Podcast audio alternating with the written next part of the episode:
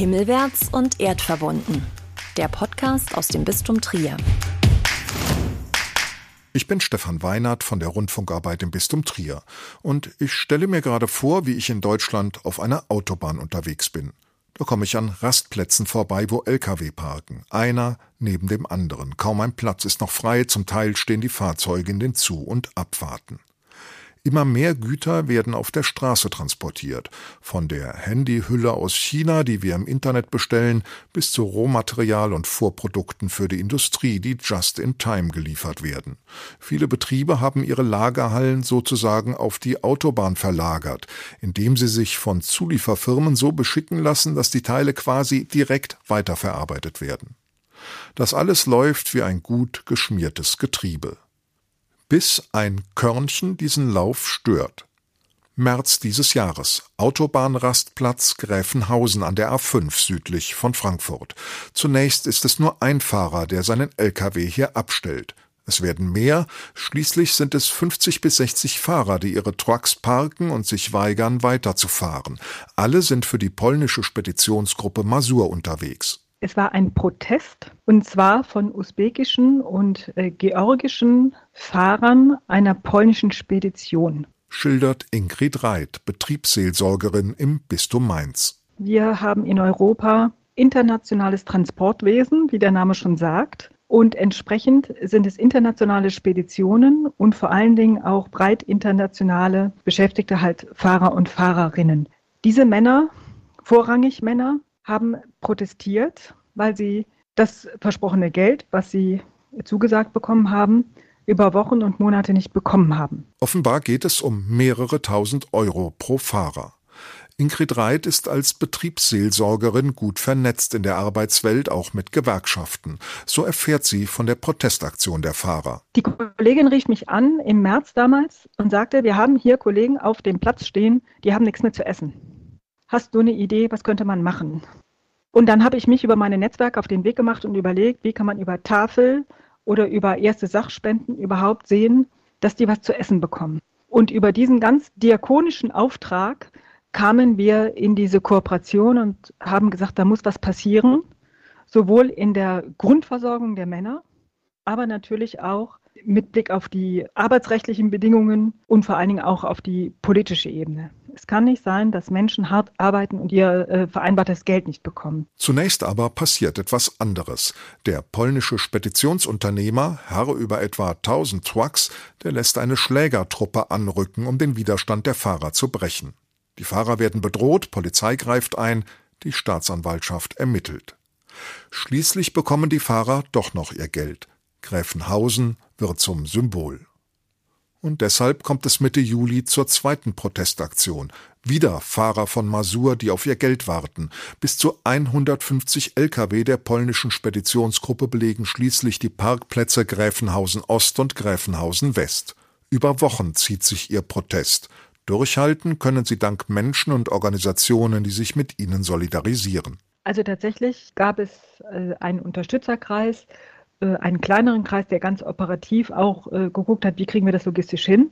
Und über diese Struktur ist es gelungen, tatsächlich über 50 Einzelpersonen oder Einrichtungen mitzugewinnen, die jetzt gerade im Sommer über zehn Wochen lang mit ermöglicht haben, dass Lebensmittel, Getränke, Hygieneprodukte bei den Männern ankamen. Wir reden von der Versorgung von im Schnitt 110, 120 Männern. Zu den Unterstützern gehört auch die katholische Arbeitnehmerbewegung KAB aus Neuwied mit Diakon Michael Hommer. Wir haben als KAB Neuwied am Wochenende immer versorgt auch mit Lebensmitteln und Getränken. Und auf der anderen Seite haben wir geschafft, mit der KAB Trier, mit der Diözesanstelle, überhaupt das Spendenkonto für die Fahrer aufrechtzuerhalten.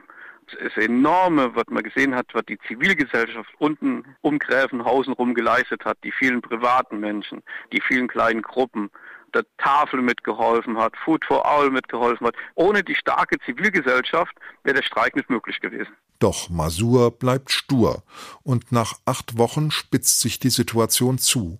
Etwa 30 Fahrer treten in den Hungerstreik. Betriebsseelsorgerin Ingrid Reit ist alarmiert. Für mich ist das ein Akt der Verzweiflung, wenn Männer nach acht Wochen sagen, wir gehen in den Hungerstreik. Und das war ja auch der Punkt, wo wir als Unterstützernetzwerk und auch wir als Betriebsseelsorge gesagt haben, hier ist eine dunkelrote Linie mit Blick auf die Dramatik dieser Lage definitiv überschritten. Das war hochgefährlich mit Blick auf den gesundheitlichen Zustand. Wir haben das ja auch gesehen, wir haben mit den Menschen gesprochen, wir waren am Platz. Und das zeigt auch, bei aller Unterstützung der, aus der Zivilgesellschaft, das ist ein politisches und wirtschaftspolitisches Problem, was an anderer Stelle gelöst werden muss. So verstehe ich auch unser kirchliches Engagement. Wir helfen natürlich äh, und unterstützen, dass keiner Not leidet. Und das war so. Aber äh, mit mindestens genauso dieser Intensität äh, wirken wir politisch darauf hin, dass die, die verantwortlich sind, von Wirtschaftsseite, politischer Seite, dass sich da was verändert. Das muss in die Politik und das muss an die, die über das Lieferkettengesetz entscheiden, das muss an die Unternehmen, die Aufträge verteilen und das muss an die Institutionen, die den Auftrag haben, Missbrauch und Rechtsbruch zu ahnden. Denn die polnische Speditionsgruppe Masur mag eine besonders miese Vertreterin ihrer Branche sein, Dennoch ist das kein Einzelfall, berichten Ingrid Reit und Michael Hommer. Und deshalb war auch Gräfenhausen II kein Sieg, auch wenn die Fahrer am Ende ihr Geld bekommen haben. Denn grundsätzlich hat sich dadurch ja nichts geändert. Ich habe Ingrid Reit und Michael Hommer gebeten, die Arbeitsbedingungen zu schildern, unter denen die Fahrer aus Ländern wie der Türkei, Georgien, Aserbaidschan, Usbekistan oder Tadschikistan für osteuropäische Speditionen unterwegs sind, auch auf deutschen Straßen. Fangen wir an mit der finanziellen Seite. Wir bewegen uns da in einer Branche, die insgesamt nicht einen sehr üppigen Lohn hat. Ähm, vielfach auch nicht nach Tarif, viel Dienstleistungsverträge hat, also in sich prekär kriegen sowieso sehr geringe Löhne, die, wenn man das umrechnet, weit unter dem Mindestlohn sind und äh, die kriegen auch Gegenrechnungen. Haben wir dann in Gräfenhausen mitbekommen. Äh, für eine Woche übernachten im LKW hat ihr Spediteur von ihrem zugesagten Entgelt, hat er 500 Euro abgezogen für Schlafen im LKW. Wenig Geld also für einen Knochenjob. Die Kollegen und Kollegen äh, fahren Lieferung A nach B durch ganz Europa, sind äh, wochenlang unterwegs, wenn nicht sogar länger. Vereinbarkeit Familie und Beruf ist schwierig. Uns haben die Kollegen da beim Protest äh, erzählt, dass sie monatelang nicht zu Hause waren, nicht erlebt haben, dass das Kind eingeschult worden ist oder schlichtweg die Beerdigung eines Onkels nicht ähm, dabei sein konnten und solche Geschichten. Wir hatten sogar einen, der war jetzt über zwei Jahre unterwegs und hat nie sein Kind gesehen. Die werden unterwegs ausgetauscht auf verschiedene Autos. Normalerweise müssten immer wieder sehen, nach drei Inlandsfahrten müssten die eine Fahrt kriegen, die zurück ins Heimatland gehen. Das wird aber ziemlich umgangen und deshalb sind die Fahrer ewig von daheim weg. Ja, Aufenthalt ist nachts und auch an den Wochenenden im LKW auf dem Rastplatz hoher physischer und auch psychischer Druck. Äh, die Kollegen fahren alle unter Zeitdruck und sie wissen alle, was auf unseren deutschen und europäischen Straßen los ist. Es gibt Stau, es gibt äh, zwar Rastplätze, aber in der Regel viel zu wenig. Dann kommt dazu, dass die Kollegen ja nicht nur fahren, sondern auch die Verantwortung für die Lieferung haben, also für das, was sie ähm, beliefern und auch für den LKW an sich. Das sind die Geschichten von Menschen, die wir in den LKW nicht sehen. Geschichten, die sich in Deutschland tagtäglich abspielen. Geschichten von Menschen, die unsere Wirtschaft am Rollen halten. Dass diese Arbeitsbedingungen so himmelschreiend sind, liegt auch daran, dass die Fahrer in der Regel nicht fest angestellt sind. Ingrid Reit hat schon erwähnt, dass sie über Dienstleistungsverträge mit den Speditionen verbunden sind. Michael Hommer hat mir erläutert, was das heißt. Diese Fahrer werden nach polnischem Recht dann zum Beispiel nicht mehr als Fahrer beschäftigt, also als abhängig Beschäftigte, sondern die haben einen Dienstvertrag und sind Scheinselbstständige. Also bei uns wird man scheinselbstständig sein, nach dem polnischen Recht sind sie selbstständig. Und verlieren damit einen Teil der Rechte, die festangestellten Fahrern zustehen, was ihnen mit Sicherheit niemand gesagt hat beim Vertragsabschluss. Ein zweites Problem ist der Einsatz von Subunternehmen. Das sind erstmal die großen Auftraggeber, die ihrerseits dann ihre Generalunternehmer geben und von denen geht es dann weiter undurchsichtig und äh, diese Aufträge werden oft übers Internet vergeben. Wer am günstigsten bieten kann. Und schließlich die Gesetze und Regeln, die es gibt, die werden zu wenig kontrolliert. Wir haben Gesetze und wir machen natürlich die Erfahrung, und das war Gräfenhausen äh, quasi wie ein Paradebeispiel, dass äh, Recht und Gesetz auch in Europa gebrochen wird. Und dafür braucht es entsprechende Kontrollsysteme. Und die müssen schlichtweg personell und logistisch aufgestockt werden. Wo keine Ahndung, da Missbrauch. Wir haben permanent eine Unterbesetzung der Kontrollbehörden. Da sind 50 Prozent der Stellen überhaupt nicht besetzt. Wir haben eine Kontrolldichte, selbst wenn die erwischt würden und müssen beim Einzelfall bezahlen, wäre das für die Spediteure wesentlich wirtschaftlicher, als das hier zu bezahlen. Wir haben so geringe Kontrolldichte, dass das Erwischen auf der Straße sehr gering ist. Und wenn man bei solchen Spediteuren noch die Möglichkeit hat, über das Gewerbeaufsichtsamt oder die Aufsichtsbehörden dann in die Speditionen reinzugehen, ist das rein theoretisch zwar im europäischen Ausland doch möglich. Aber dafür müsste ja die Amtshilfe auch gewährt werden. Und äh, da können Sie ja mal deutsche Behörden fragen, was nach einem riesen Papierkrieg dabei rauskommt. Die Protestaktionen der Fahrer in Gräfenhausen im Frühjahr und im Sommer haben mehr als deutlich gezeigt, es muss sich dringend etwas ändern. Ich habe Ingrid Reit, die Betriebsseelsorgerin aus dem Bistum Mainz, und Diakon Michael Hommer von der katholischen Arbeitnehmerbewegung Neuwied nach ihren Forderungen an die Politik gefragt. Also meiner Sicht erstmal muss es in Europa einheitlich Standards geben für abhängig Beschäftigte und auch dann, wann ist jemand abhängig beschäftigt, dass es überhaupt diese Grauzone dieser Selbst Scheinselbstständigkeit nicht geben kann.